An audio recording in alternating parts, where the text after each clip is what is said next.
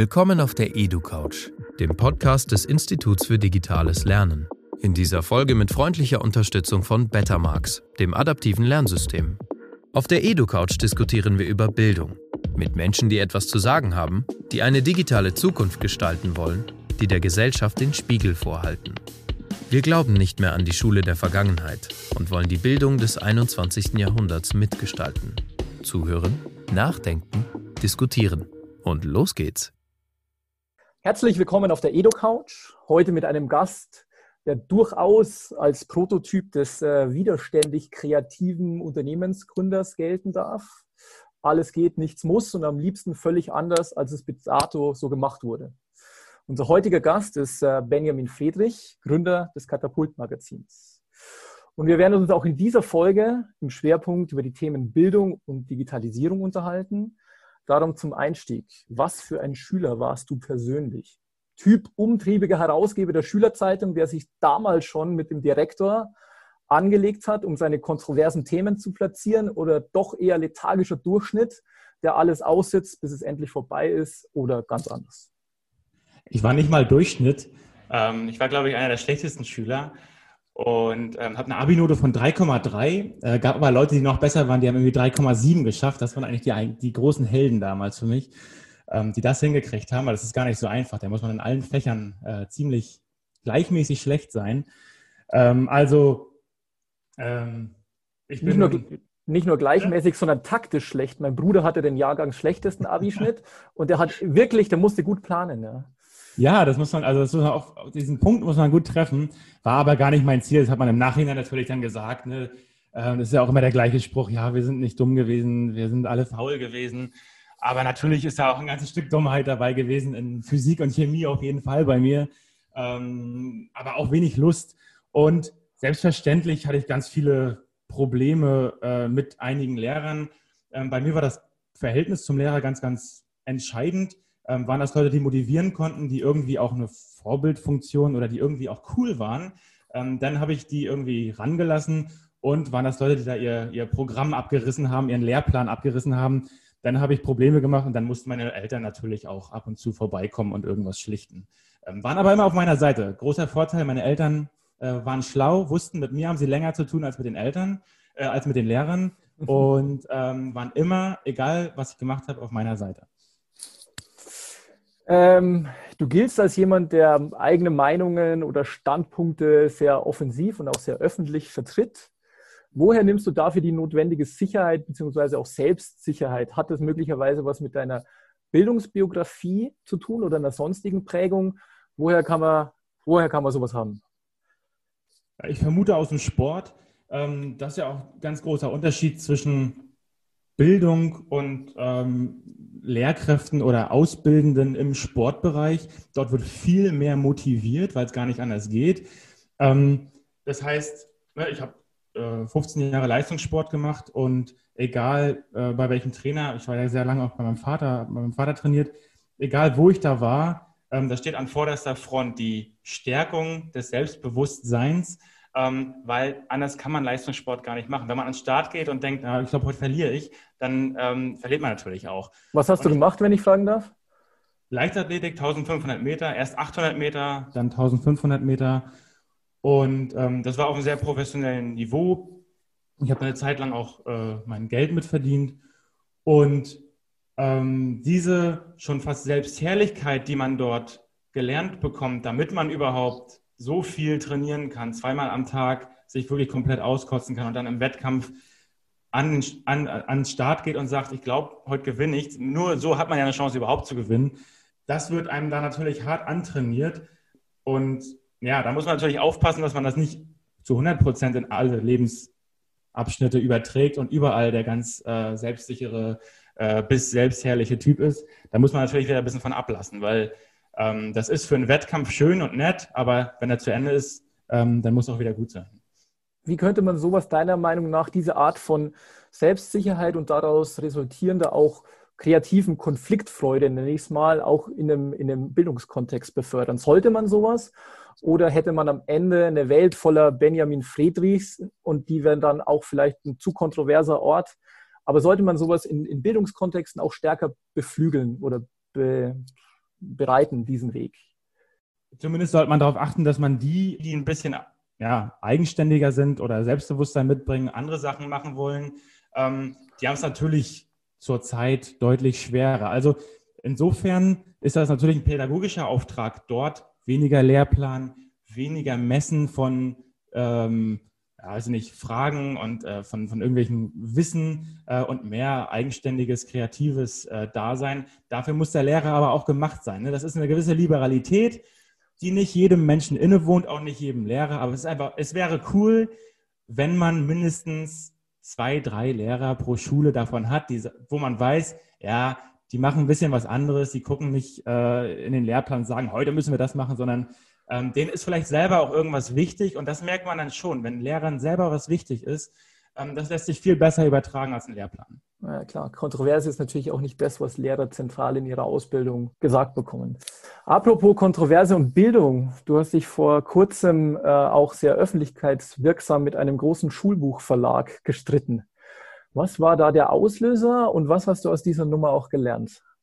Ist eigentlich eine ganz kleine Geschichte für uns jedenfalls, hatte aber eine sehr große Auswirkung dann am Ende. Wir haben es zu einer großen Geschichte dann gemacht. Ähm, ganz klar, es wird uns manchmal vorgehalten, dass wir irgendwie PR-Sachen machen, aber es war wichtig, fanden wir. Also, wir haben von Cornelsen äh, als Schulbuchverlag die Anfrage bekommen, ob sie eine Grafik von uns für ihr Schulbuch verwenden dürfen. Haben wir gar kein Problem mit, finden wir gut. Wir wollen äh, mit unseren Karten eigentlich sehr gerne in den Schulbuchbereich. Natürlich viel lieber noch alleine als Verlag und nicht über andere. Aber äh, wir haben dann gesagt, okay, ähm, diese Grafik kostet 400 Euro, äh, Cornelsen. Und dann haben die gesagt, ja, äh, ist ganz nett, aber wir würden euch 150 geben. Dann haben wir gesagt, na gut, ähm, dann machen wir es nicht. Wir sind doch nicht, das ist uns, also finanziell ist es, ist es nicht wichtig für uns. Ähm, wir haben über unsere Abonnenten, unsere Haupteinnahmequelle, das wäre jetzt so ein Zusatz gewesen. Und dann kam eine E-Mail, die doch an, so an Dreistigkeit nicht zu überbieten war. Ähm, es hieß dann, unsere Karte hat keine Schöpfungshöhe. Ähm, wir, Sie könnten die sowieso ganz alleine äh, ohne unsere Zustimmung nutzen. Und ähm, das würden Sie jetzt auch machen, wenn wir das also 150 Euro Angebot nicht nehmen, dann würden Sie das halt so machen. Wir können uns sozusagen entscheiden, ob wir diese 150 Euro nun haben wollen oder nicht. Ähm, und das ist natürlich, da haben sie jetzt ganz, ganz zufällig die Falschen erwischt, weil wir da halt nicht von abhängig sind und wir ein sehr großes Schwert haben. Wir haben eine Reichweite bei Katapult. Wir können mehrere Millionen Leute erreichen mit einem sehr populistischen Text, die ich manchmal schreibe, auf jeden Fall, ähm, aber auch ihre Berechtigung haben. Ähm, und was, worauf ich dann eigentlich aufmerksam machen wollte, ist, dass die halt zu 99 Prozent nicht Leute wie mich treffen, wie, der ein großes Schwert nur mal zufällig hat, sondern auf andere Künstler, auf ähm, Leute, die die ganze Zeit irgendwie arbeiten und sehr wenig Geld dafür bekommen ähm, und nicht zu den äh, Schlüsselindustrien gezählt werden, offiziell, obwohl sie super wichtig sind. Ähm, das ist eigentlich das, was ich machen wollte. Das ist gang und gäbe, dass man so mit Künstlern verhandelt und denen am Ende sagt, wisst ihr was, ihr könnt gar nicht mit uns verhandeln, wir legen den, den Preis fest und das, was ihr gemacht habt, hat übrigens keinen Wert. Es hat keine Schöpfungshöhe. Ähm, wir machen hier, was wir wollen. Wir sind der große Schulbuchverlag. So, das habe ich veröffentlicht. Da sind uns natürlich äh, tausend andere Künstlerinnen und Künstler zur Seite gesprungen. Ähm, das ist die Story. Nächste Frage. Äh, du wurdest ja auch als Gründer des Jahres ausgezeichnet. Äh, welche Kompetenzen braucht man deiner Einschätzung nach als erfolgreicher Gründer? Gründer im Sinne von, ich habe eine Idee und ich setze sie um. Und wo und wie kann man derartige Kompetenzen auch erwerben? Das erste weiß ich nicht, ob das eine Kompetenz ist, aber Naivität hilft. Ähm, unfassbar. Ähm, das merke ich bei jedem kleineren und auch großen Projekt, das ich hier im Team vorschlage, dass ich der Naivste bin und andere das Ding schon an, äh, zerdenk, zerdacht haben und äh, alle Probleme durchdacht haben, wo ich denke, ähm, vielleicht treten die Probleme ja gar nicht auf. Das sehen wir ja erst beim Machen. Ähm, das heißt, ähm, so eine gewisse Provokation des Scheiterns auch, also ähm, dass man vielleicht das Scheitern von vornherein ähm, akzeptiert und sagt, ja, mein, das kann ja sein, dass es, dass es scheitert, ähm, aber wir wissen es ja gar nicht. Ich hatte, bevor ich Katapult gegründet habe, ähm, äh, so, ein, so, ein, so, eine Buchklappe oder so einen Rückentext von einem Buch gelesen, da wurden äh, Leute interviewt, die kurz vorm Sterben waren, also im Altersheim, wo man mhm. wusste, die haben noch ein paar Wochen. Und die wurden gefragt, was sie am meisten bereuen. Und äh, das hatte mich so, ist ein bisschen kitschig, aber die haben gesagt, ähm, sie bereuen, dass sie nicht, sich nicht getraut haben, ihre Träume zu verwirklichen. Hört sich sehr, sehr kitschig an. Und da dachte ich aber, ja, sie bereuen eigentlich am meisten, nur dass sie es nicht wissen. Es hätte ja scheitern können, hätten sie gar kein Problem mit. Aber sie wissen es nicht. Und das ist, glaube ich, das, was man mitbringen muss. Ähm, wir haben ja auch ein paar Projekte, die hier gescheitert sind, aber da, da, kümmert sich niemand mehr drum. Niemand fragt mehr. Alle fragen nur noch, was geklappt, also nach dem, was geklappt hat. Und wenn man das so sieht, dass man irgendwie, weiß ich nicht, in seinem Leben 50, 60 Chancen für größere Gründungen hat äh, und davon klappt die Hälfte, dann muss man die halt einfach machen. Und dann weiß man danach, welche 25 davon die richtigen waren. Ja. Du giltst zudem als sehr ähm, politischer Typ. Was müsste man deiner Meinung nach in Deutschland auch grundlegend verändern, um den heutigen Rentner- und Beamtenstaat in auch eine lebenswerte Zukunft führen zu können? Was müsste sich ändern? Also, ähm, weil wir ja auch über Bildung reden, ähm, ich glaube, was total unterschätzt wird, ist Medienkompetenz. Ähm, früher, als es noch, sagen wir mal, noch vor dem Internet, da konnte man sagen, okay, es gibt hier Zeitungen, da wird viel kuratiert, da gibt es einen journalistischen Standard mal mehr und mal weniger. Auf jeden Fall. Es gab auch Stärken und Schwächen. Aber es gab Redaktionen. Heute ähm, haben wir einen großen Demokratisierungsschub. Das ist erstmal positiv. Viel mehr Leute können senden, können teilnehmen.